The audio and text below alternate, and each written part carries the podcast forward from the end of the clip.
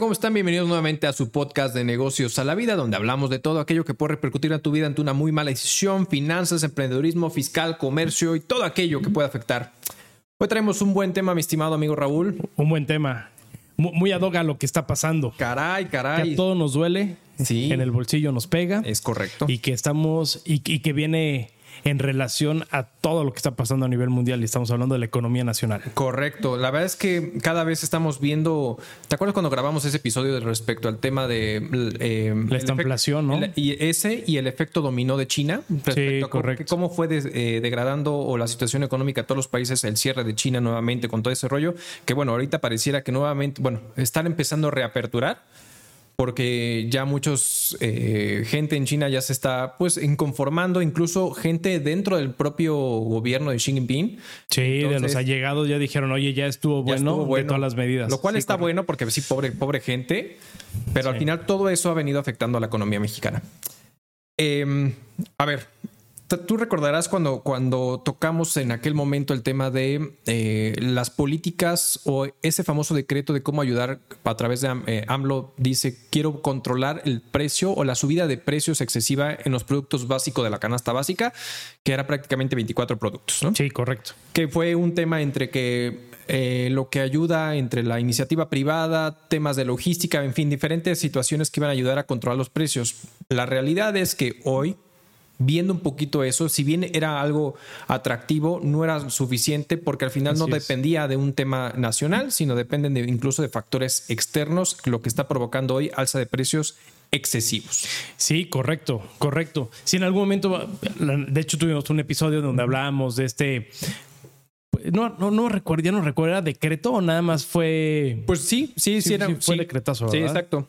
Este, en lo que iba, que iba a ser para poder nivelar los, los, niveles. Pero ojo, al final vivimos en una economía abierta, ¿no? En donde no existe o no han generado un control específico de cuánto o hasta cuánto pueden vender los productos. Correcto. Entonces aquí, por mucho que quiera el gobierno establecer eh, mecanismos para poder reducir costos que pudieran afectar al consumidor final, la realidad es que va a quedar a medio del mercado. Y al final tenemos libre competencia. Así es. Entonces también seguramente va a haber mucha gente que se vaya a aprovechar, se vaya a aprovechar de que ya tiene un stock y ve que va subiendo los, este, los precios y obviamente los va a subir. ¿no? Va, a tratar de buscar y optimizar las utilidades que tenga y al final no, no va a ser suficiente, ¿no? Sí, claro. Y justamente ahí tocaste un punto importante, el tema de las famosas utilidades del producto. Sabemos que siempre en esta cadena, desde el productor hasta que llega el anaquel, que por cierto, en anaquel están escaseando productos como papel higiénico nuevamente, eh, entre otras aceites, en fin, varias situaciones por ahí. E, entre que llega del productor al anaquel para el consumidor final, hay una serie de empresas que están miscuidas en la logística, en la distribución, en el empaquetado, en el embalaje. Intermediarios, ¿no? Que revenden. Exactamente. Entonces hay una serie, y todos ellos pues, le van agregando un valor o un precio que se va añadiendo y que al final va a repercutir en el precio final ya puesto en Alaquer. Ahora bien, de estos 24 productos básicos, hoy a junio hay 20 productos de esos 24 que su alza de precios ha sido por encima del 10%.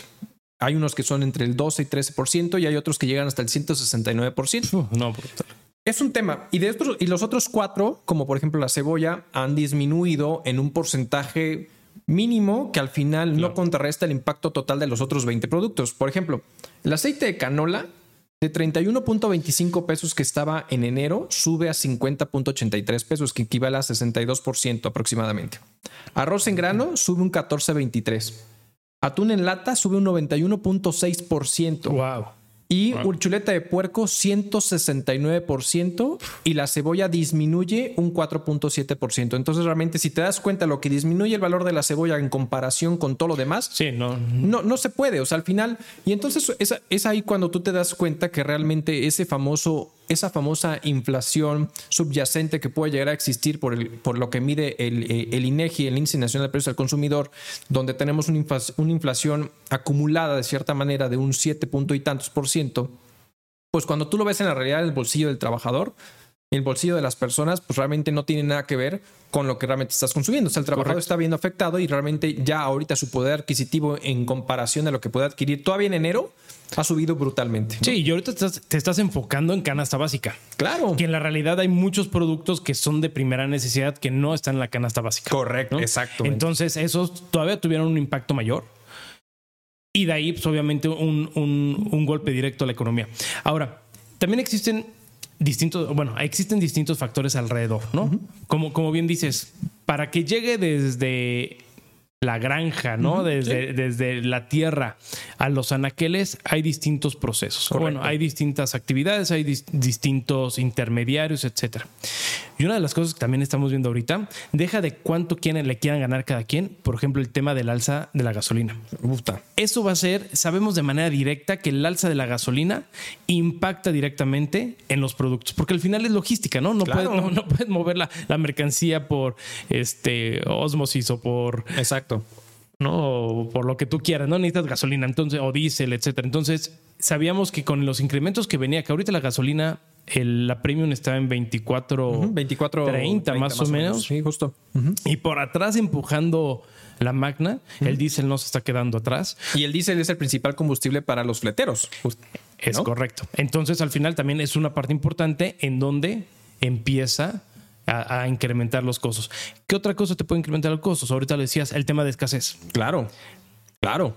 ¿No? Eh, o sea, entre eh, oferta y demanda. Exacto, es justo, justo, oferta y demanda. O sea, al final es el mercado solicita, pero no hay nada que ofertar pues los precios van a ir, van a ir en aumento y cada vez va a ser más el impacto en el bolsillo de todas las personas. Exacto. Y ojo, y, sabemos que no todo es México, o sea, no, no, todos los problemas nacieron de aquí, ¿no? O sea, ahorita se, se vino un cúmulo de cosas entre COVID, entre el manejo eh, indebido o incorrecto o impreso como tú quieras de Estados Unidos. Sí. Que cada rato vamos a hablar de eso porque trae un impacto colateral hacia, hacia nosotros. Correcto. El tema del cierre de, los puertos de China.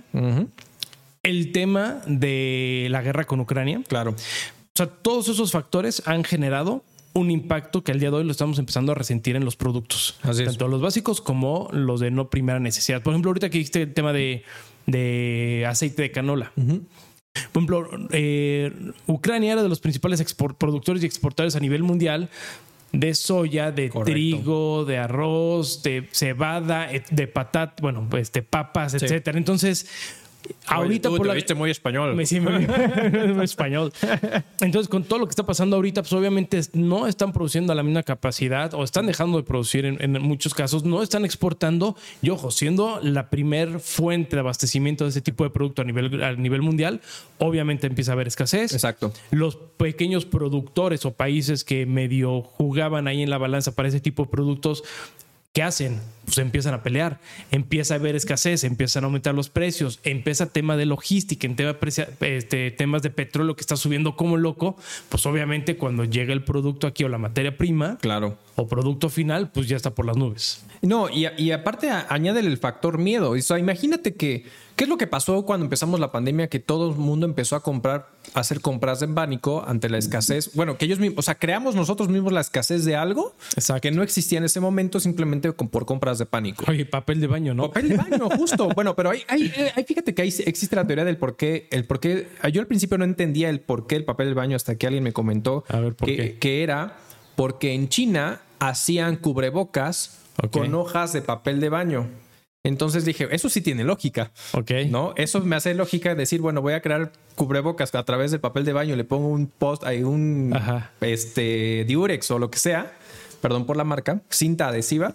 Este, pero al final eh, acá en México no fue nada de eso. O sea, aquí simplemente compramos porque no sabemos ni por qué. ¿En serio era por eso? No, no sé, no sé. Eso a mí me lo comentaron y dije, bueno, si es cierto o no, tiene todo Según el sentido. yo era como una tendencia gringa, porque los gringos igual son, son de los primeros productos que que escasean en anaqueles y ahora con redes sociales todo eso, como que en México dijeron, ay, güey, que vamos a papel higiénico, pero es un tanto absurdo, ¿no? O sea, yo no me imaginaría en, medio de una crisis o pandemia que ya vivimos, de decir, ah, voy a tener un chingo de papel higiénico por si las dudas. Por si las Primero compras un agua. Son temas de primera necesidad. Pero bueno, pero justamente ese, ese, ese punto de la escasez y ahorita el miedo es ante la propia escasez que pueda llegar a surgir lo que puede provocar es que entonces generen compras de pánico para comprar todo lo que ya está escaseando y entonces eso va a ayudar a que el alza de precio todavía se vaya a las nubes. Ahora, todo está afectando. Obviamente no son, no es, que sean decisiones mexicanas y no quiero culpar al gobierno porque no es así. Hay muchos factores alrededor de,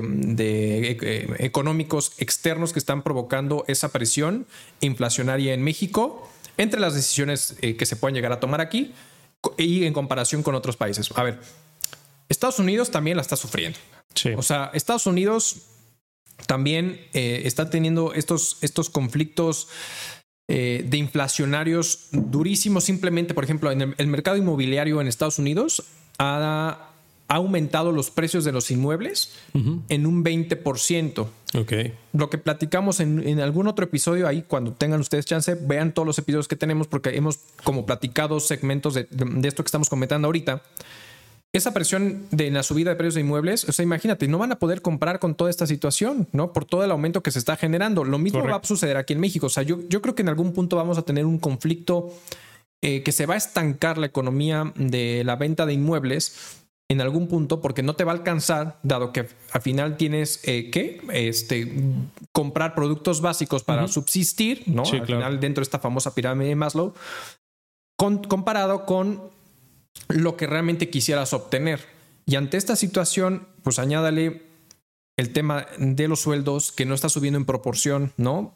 Eh, como tal, que al final, eh, digo, es un conflicto entre las pequeñas empresas que están siendo, no es tan fácil que ellos puedan aumentar eh, precios en comparación a las multinacionales, ¿no? Así es. Y eso está provocando pues toda una cadena que llega hasta el bolsillo del trabajador, que es muy poco lo que puede adquirir con lo que está subiendo los precios de manera excesiva, ¿no? Sí, claro. Pero no, y además ahorita que hablas de, de las empresas nacionales, transnacionales, pymes, grandes, etcétera, también viene la otra parte.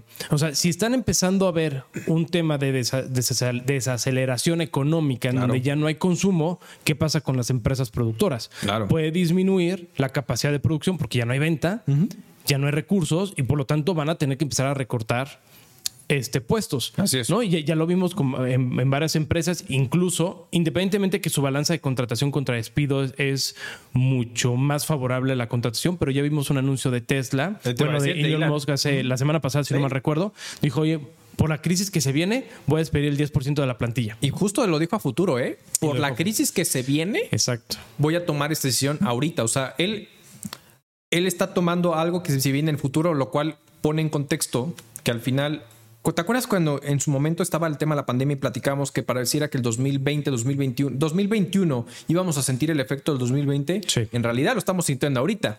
¿No? Porque entre el tema de la pandemia, con el cierre de China y con, con, el tema de que lo único que no podíamos saber era que Rusia iba a querer invadir Ucrania. Exacto. Eso es lo único que no sabíamos, no teníamos certeza. Todo lo demás han sido decisiones de los gobiernos que han tomado decisiones como Estados Unidos inyectar dinero al Huawei, eh, China cerrar eh, el, el tema de las fronteras y principalmente el tema marítimo, que es la manera mucho más económica de transportar materiales a otros países. Y muchos, lo que están haciendo otras empresas, como por ejemplo aquí en, en Querétaro, que me platican algunas empresas que lo que hacen es pues pagar el, el, flete aéreo, ¿no? Lo cual eleva los costos excesivamente. Sí, y en algún momento. todo eso repercute en el precio final del producto. Sí, claro. No, y, en algún momento te truena. O sea, como empresa no puedes estar mandando puros aéreos porque el costo es altísimo. Claro. Porque, y fíjate que muchas veces en, empresas, sobre todo. Eh, eh, maquiladoras, cuando hacen ese tipo de, movimientos, el que los termina absorbiendo es el propio, la propia empresa. Porque ya tienen contratos anuales sobre precios y no te puede decir, oye, ahí te va un extra. En algunas negociaciones pudiera ser que sí, pero en la mayoría de los casos no. Exacto. Entonces, eso impacta a la utilidad y ya empieza el círculo vicioso que estamos platicando, ¿no? Entonces, si el tema de la economía ahorita está un, un poco complicado, ya nos está afectando, nos está pegando de manera directa en México ya vemos, como bien dices, no un, un aumento de, sueldos, escasez en algunos puntos de trabajo, poca venta. Claro. De, de ciertos este, productos que no sean básicos. Van a empezar a subir las tasas. Cuidado con la gente que tiene hipotecas con tasas variables o tarjetas con tasas variables, porque ahí pues, va a ser el mismo efecto, ¿no? Claro. Poco ingreso, me aumentan tasas, y, lo que habíamos platicado, o sea, si al final está llegando gente que está terminando comprando eh, productos de canasta básica o productos básicos de subsistencia con créditos bancarios. Sí. Esto, esto, esto va a ser puta, no, o sea, va, va, a reventar la burbuja, va a reventar y va a empezar a crear todavía más una desigualdad social, económica, Claro. porque los créditos te van a comer, ¿no? Y no vas a poder subsistir, ¿no? O no vas a poder vivir porque ya no tienes de dónde agarrarte, cabrón. Exacto. Entonces, eso sí va a ser un golpe muy interesante. Ahora, hay que me- todavía hay que considerar la presión hacia el peso mexicano respecto al dólar por todo lo que está sucediendo y principalmente estamos a expensas de lo hoy que estamos grabando miércoles, la decisión de la Fed de lo que pueda llegar a tomar con el tema de las tasas de interés. O sea, la Fed, este, con nuestro amigo Jay Powell, ya dijo que al final va a tomar de forma agresiva, porque como ya dijeron, oye, pues ya, ya vimos que esta famosa recesión pues no fue temporal, sino que ya vino Ya es crisis. ya es crisis, entonces tenemos que ser mucho más agresivos y, y sí aceptamos que la regamos, que la cagamos con el tema de impresión de billetes a, a- a lo güey, entonces pues tenemos que ser agresivos para atacarlo y va a empezar a alzar tasas. Y hay un tema de que si cuánto puede llegar a alzar la tasa, si punto 5 o incluso unos dicen que hasta punto 75, Sería brutal. lo cual eso está provocando eh, especulación de mercado, caídas en bolsas y muchas otras situaciones y al final presión ante el peso mexicano con el dólar como tal. Y esto es lo que estamos viviendo hoy en día con este tipo de decisiones, lo que está afectando países. Entonces estamos tan, con- tan conectados que a México nos va a llegar a impactar fuertemente. Sí, sí, sí, hay que tener precauciones. Hay que tener precauciones, hay que estar muy atentos y creo que ese es un buen punto para dar brinco al siguiente con el tema de la FED, ¿no? Exacto. Porque, como bien comentas, del, del cómo vayan a generar el incremento, ¿qué es lo que hacen los inversionistas, ¿no? O los grandes. Pues de repente, ante el tema de falta ya de crecimiento, aumento de las tasas de interés, el tema de eh, pues, nerviosismo en el mercado, porque ahorita está muy volátil todo. ¿Qué es lo que hacen? Sacan dinero de las acciones y mejor lo meten a bonos este, federales porque ya tienen un incremento o una tasa asegurada Claro. que lo respalde el gobierno, ¿no? que en México tendríamos que ser en los CETES. Exactamente. Si lo aumenta, entonces que hoy va a ser importante cuánto lo aumente, pues puede, puede ser que registremos muchos mínimos históricos en las acciones que ya lo hemos venido viendo en las Así es. últimas dos semanas. O sea, empresas que en su momento no habías, no hubieras pensado que estuvieran en mínimos como JP Morgan, ¿no? O como ADM. O sea, o sea, hay, hay muchas empresas que de repente ya están en mínimos históricos. Correcto. Y hay otras que, señores, están a punto de, de valer tres pesos la, la acción o irse a- hasta algo peor. Entonces, eso va a traer el desplome del- de, posible, de las acciones y obviamente de nuestras criptomonedas. Estas criptos dolorosas que están sufriendo horriblemente, ¿no? Sí, sí, sí. ¿Qué tal? Oye, hoy, no, ayer, ¿no? Amanecimos con abajo de 20 20. No, no. Todavía no llega a, a- a 23, si no me equivoco. en Bitcoin. Y, y- y sí, y estamos, o sea, se supone que estamos a nada de que realmente pueda llegar a los 20 mil dólares, que es lo que estuvimos hace como 3, 4 años, si no me equivoco. Este, y pudiera bajar de ahí. Lo mismo pasa con Ethereum, ¿no? Sí, Que el claro. Ethereum se, se tiene la- el tema de la posibilidad de que pueda llegar a- abajo de los mil dólares, ¿no? Como tal. Sí, no, eso va a estar brutal. Oye, pero a ver, en, en est- en esta parte de, la- de las criptos, bueno, sa- sabemos que hay muchas versiones, ¿no? Creo que se juntaron muchas cosas en, de, lo, de lo que han dicho los expertos de qué ha pasado en el mundo cripto, los tiempos que está viviendo de la naturaleza de la, de la criptomoneda, pero específicamente el Bitcoin, con todo lo que está pasando aquí alrededor.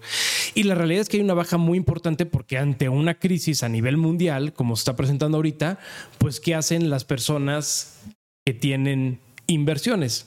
Eliminan la inversión de mayor riesgo. Correcto. ¿No? Y yo creo, no sé qué opinas, pero creo que cripto sería o Bitcoin sería inversión de alto riesgo, Sí. acciones medio y CETES o bonos de gobierno sería lo más seguro. Correcto. ¿Y qué es lo que hacen primero? Pues pélate y vende lo que es más este pues más riesgoso, más volátil. Pero ¿no crees que incluso puede haber una oportunidad de compra? Es decir, Sí, o sea, sí, al final sí, es en el momento que, o sea, los, los bajos históricos que estamos viendo en el tema de las cripto, al final lo que yo creo que puede llegar a provocar es que entonces entren nuevas ballenas a comprar, ¿no? De, de gran, en gran cantidad de criptomonedas y entonces a lo mejor esa, ese incremento de adquisición pudiera dar un aumento en las cripto. No sé qué tanto tiempo, no sé qué tan estable, pero al final va a dar un pequeño aumento y entonces nuevamente o sea, al final es voy a comprar a un precio muy bajo, compro tanto que al final por el tema de oferta y demanda suben de precios, las vendo al porque van a ver todos los demás ¿no? Todos los demás que no estamos tan familiarizados en el tema del, del trading como tal, pues vamos a querer comprar ya el valor que subió, las ballenas lo venden y otra vez puede llegar a bajar, ¿no? Entonces, eso es algo que puede llegar a suceder por lo que, por lo que estamos viendo.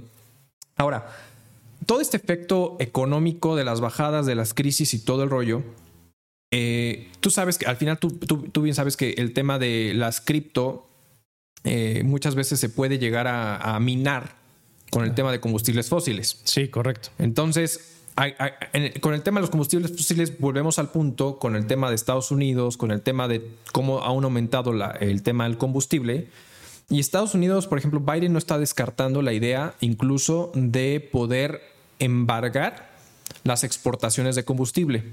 Y aquí, la, ¿qué quiere decir? Que al final, es decir, no, no lo ha hecho, pero no lo ha descartado. Es decir, controlar la exportación de combustible con el fin de que haya más abasto internamente y entonces controlar el precio en, el mercado de Estados Unidos. Ok, ok. Si Estados Unidos hace eso, ¿quién va a salir afectado? México.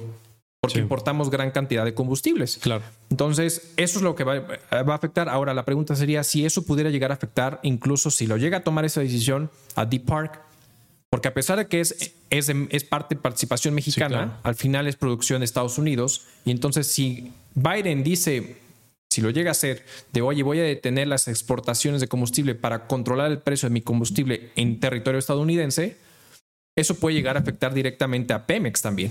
Sí, claro, claro. De, hecho, hace poco sacó una, en una mañanera este obrador diciendo que tenían, ya tenían ingresos o habían generado utilidades, que lo dudo mucho, honestamente lo dudo mucho por, los, por el monto de, la compra de 400 millones de dólares. Exacto. Yo creo que más bien tuvieron ventas, no utilidades. Exacto. Yo también creo, yo también creo definitivamente. Pero sí, de acuerdo, porque al final si, si es un decreto para la exportación, ahí es respecto a fronteras, limitación de permisos hacia la exportación y no es que exista una distinción de, ah, bueno, como tú eres mexicana, tú eres italiana, tú eres francesa, eres lo que tú quieras, sí te doy oportunidad. Si no es un cierre que haría Biden y en automático nos va a pegar porque entonces de tres pepinos va a servir esa, esa refinería. Sí, digo, no lo he tomado la decisión, pero estará interesante tener en consideración que esta posible decisión de Biden, porque sí pudiera llegar a afectar directamente a México, ¿no?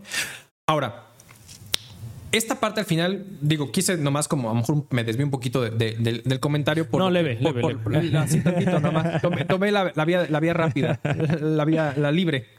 Este, a ver, con el tema de esas criptomonedas justamente, eh, y y justamente al comentario de por qué eh, se pueden minar a través de combustibles fósiles, toda esta presión que estamos viendo en el mercado, que ya vimos que al final ahorita las criptos se están moviendo conforme al mercado accionario, ¿no? Simplemente el Standard Poor's 500 ha bajado un 20% eh, en su valor de participación. el Nasdaq también, el tema de tecnología, o sea, por ahí la otra vez vi cuántos miles de millones de dólares han perdido entre Jeff Bezos, entre Elon Musk y este y el de Alphabet, no me acuerdo cómo se, cómo se llama el de Alphabet. Este, pero justamente en ese, ese, ese, ese, ese, eh, esos ese trío, ¿no? Pues al final ha, perdido muchísima cantidad de dinero por la bajada de precios, justamente, ¿no? Entonces a eso dentro del mercado accionario se le conoce justamente como el efecto Bird, ¿no? Es decir, el, ahora sí, por, por, la invernación, que de hecho también se lo están trasladando el tema de la invernación en criptos, porque no ha tenido un, un alza en precios durante el último año, lo único que ha estado generando es bajas, que ya veíamos y platicábamos que al final hay ciclos en el tema de las criptomonedas de cada aproximadamente cada cuatro años, solamente que ahorita cayó con toda la crisis que estamos viviendo de todo el mercado, de toda la industria, de todo el sector de materias primas, de commodities, en fin, de un millón de situaciones que está provocando esta situación. Ahora, añádele a todavía el tema de empezar a prohibir el tema de la minería. Por ejemplo, en Nueva York lo que están buscando es prohibir durante los próximos dos años la minería de Bitcoin y Ethereum con el tema de combustibles fósiles. Por ahí hay un, entre que el alcalde de Nueva York y la gobernadora del estado están buscando, eh, porque lo que está proponiendo es la gobernadora, justamente para poder analizar el impacto ecológico de esta situación. Sabemos que minar es costoso, hay luz, hay combustibles fósiles de por medio, hay tarjetas gráficas que se pueden llegar a generar, o sea, hay mil y un cosas que al final, eh, viendo desde el punto de vista ambiental no es bueno realmente. De hecho, por eso El Salvador incluso quería dentro de su ciudad Bitcoin utilizar esta energía volcánica. Exactamente. Pobre Bukele, ¿cómo estará sufriendo ahorita, eh? Fíjate que yo también pensé eso, güey. O sea, dije, puta, de- lo van a tumbar, pero esta- o sea, este, salió como una publicación de que la inversión que tiene El Salvador representa menos del 0.5% del PIB. Ah, ok. O sea, tampoco está tan grave. Ok. Digo, obviamente, al ser algo nuevo, siempre va a haber de- detractores. Sí, al, final van a decir, ay, estás perdiendo, y pero Va a ser la fichita para señalarlo por las decisiones que ha tomado. Exacto, exacto. Pero no, no, no, no es un tema que, que el día de mañana quite, tanto el sueño para el tema de la economía. Incluso hay que recordar que él ya estuvo sacando ganancias Sí. y que sobre esas mismas ganancias estuvo creando la ciudad este, Bitcoin. Bitcoin. Exactamente. Entonces yo creo que no va a estar mal. Hay algunos que te- sí están perdiendo, pero que van a holdear. Por ejemplo, este eh, Elon Musk, Tesla, compró eh, mil, no, 1.500 billones. No es cierto. Millones. No. Millones, mil millones, mil quinientos millones de, de dólares. Sí. Y ahorita ya trae pérdidas por 500 millones. Exacto. También este MicroStrategy, Sí. creo que también trae pérdidas brutales, pero son eh, instituciones que no se van a mover, no son Sí, empresas no, van, que lo van van, a van a holdear. O sea, lo que van a hacer es holdear. Al final, tienen el flujo necesario en caja como para poder holdear y Sí, evitar ese tipo de complicaciones. Y que, perdón, rapidísimo, no dudes que van a comprar, porque como bien dijiste hace ratito, al final que puede ser un muy buen escenario para los que confían en, en las criptomonedas en todo este mundo, que ahorita puede ser un buen momento para empezar a generar una estrategia empezar a hacer compras Así es. para uno como inversión a largo plazo que aumente, pero también como estrategia para empezar a minimizar las pérdidas con las peque- los pequeños crecimientos a Es- compra barata que se tenga. Es correcto. Ahora, volvemos al punto. No compres si no tienes dinero que te sobre, porque si estás usando el dinero que tienes para subsistir, es la peor tontería que puedes hacer. Sí, estaba viendo así es, muchos TikToks y este y Twitter de gente que, o sea, o sea, literalmente llorando porque perdieron sus, los ahorros de su vida y mucha gente seguía apalancada. Bueno, Sí. muchos ya, ya tronaron, pero mucha gente estaba apalancada, que es ir, pedirle al banco, oye, un préstamo o con quien sea, pagar los intereses, pero para utilizarlo para invertir. Y obviamente en un instrumento de alto riesgo, pues no es, la no es lo mejor y pues muchos sí están quedando, deja de que pierdan el dinero. o sea, es. se están quedando en bancarrota o en números rojos porque perdieron sus criptos o su inversión Es correcto. y todavía le deben al banco, ¿no? O a algún acreedor. Exactamente. Y ahora añádele a ese factor el tema del tema del empleo, porque gran- de las grandes empresas eh, o las grandes firmas justamente del tema de las criptomonedas como Block, Coinbase y Gemini han decidido parar. O sea, es decir, imagínate que tú vienes a, a conmigo a solicitar chamba y te digo, sí, ya estás contratado, perfecto, vas a entrar conmigo y de repente con toda esta crisis que estamos viviendo, que al final caen y está cayendo brutalmente temas criptomonedas, te digo, ¿sabes qué, Raúl? Siempre no, va para atrás. Va pa' atrás. Entonces, están deteniendo, congelando justamente las plazas, echaron para atrás a las, las- las vacantes que ya había de cierta manera elegido y aparte están llegando a despedir justamente pues pla- plantilla laboral. Lo mismo, muy similar a la decisión de Elon Musk, decir, oye, pues por la crisis que se viene voy a, voy a justamente a separar el 10% de mi plantilla. Coinbase simplemente redujo en un 18%. Bitso, por ejemplo, eh, redujo 80 colaboradores de la área técnica y la comercial.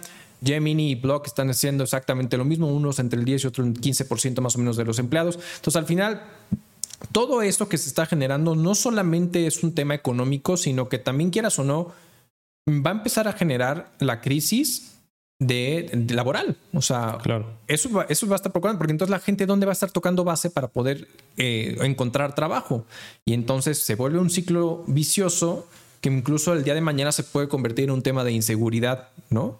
Como tal. Sí, que ya lo estamos viviendo aquí. Que ya ¿no? lo estamos viviendo. Sí, no, el tema de las criptomonedas, digo, y en general las acciones creo que sí es algo que deben de tener cuidado. Hay que invertirlo con inteligencia. Así es. Si lo quieren hacer como juego o, o experimento y que inviertan cosa, el dinero que les sobre, Es como bien dices, que no sea parte fundamental del patrimonio.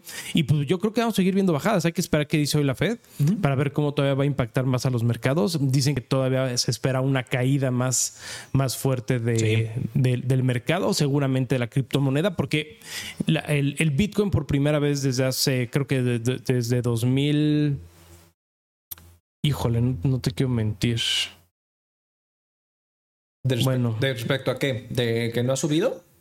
¿O No, o sea, desde 2017, dos- 2017, 2016 no se habían visto 2017. 17, ¿verdad? No se había visto un- un- una bajada de esa naturaleza. Exacto. Sí, 2017. Entonces, pues bueno, se dice que todavía puede bajar más y hay algunos que dicen que va a subir. De hecho, no sé, has visto que ya empiezan como memes que es como trabajadores de McDonald's, Sí. porque son los arcos de McDonald's, Sí. de que después de los hombros, Ah, sí. este, supuestamente va a tocar este, alguna base, alguna resistencia y de, de ahí se va para las nubes. Exactamente. Pero bueno, hay que... Va a depender de la decisión que puedan llegar a tomar. Pues bueno, no sé si quieres agregar algo más, Mr. Pro. No, todo, todo bien. Perfecto, pues muchísimas gracias a todos por acompañarnos nuevamente en un episodio más con nosotros de Negocio a la Vida. Estamos en todas las plataformas de audio, suscríbase de estrellitas y comparta por favor. También tenemos video podcast en YouTube, suscríbase de la campanita para que lleguen notificaci- notificaciones justamente y comparta por favor con todos sus conocidos. Pídales que por favor se suscriban y muchísimas gracias. Hasta luego. Nos vemos en la siguiente.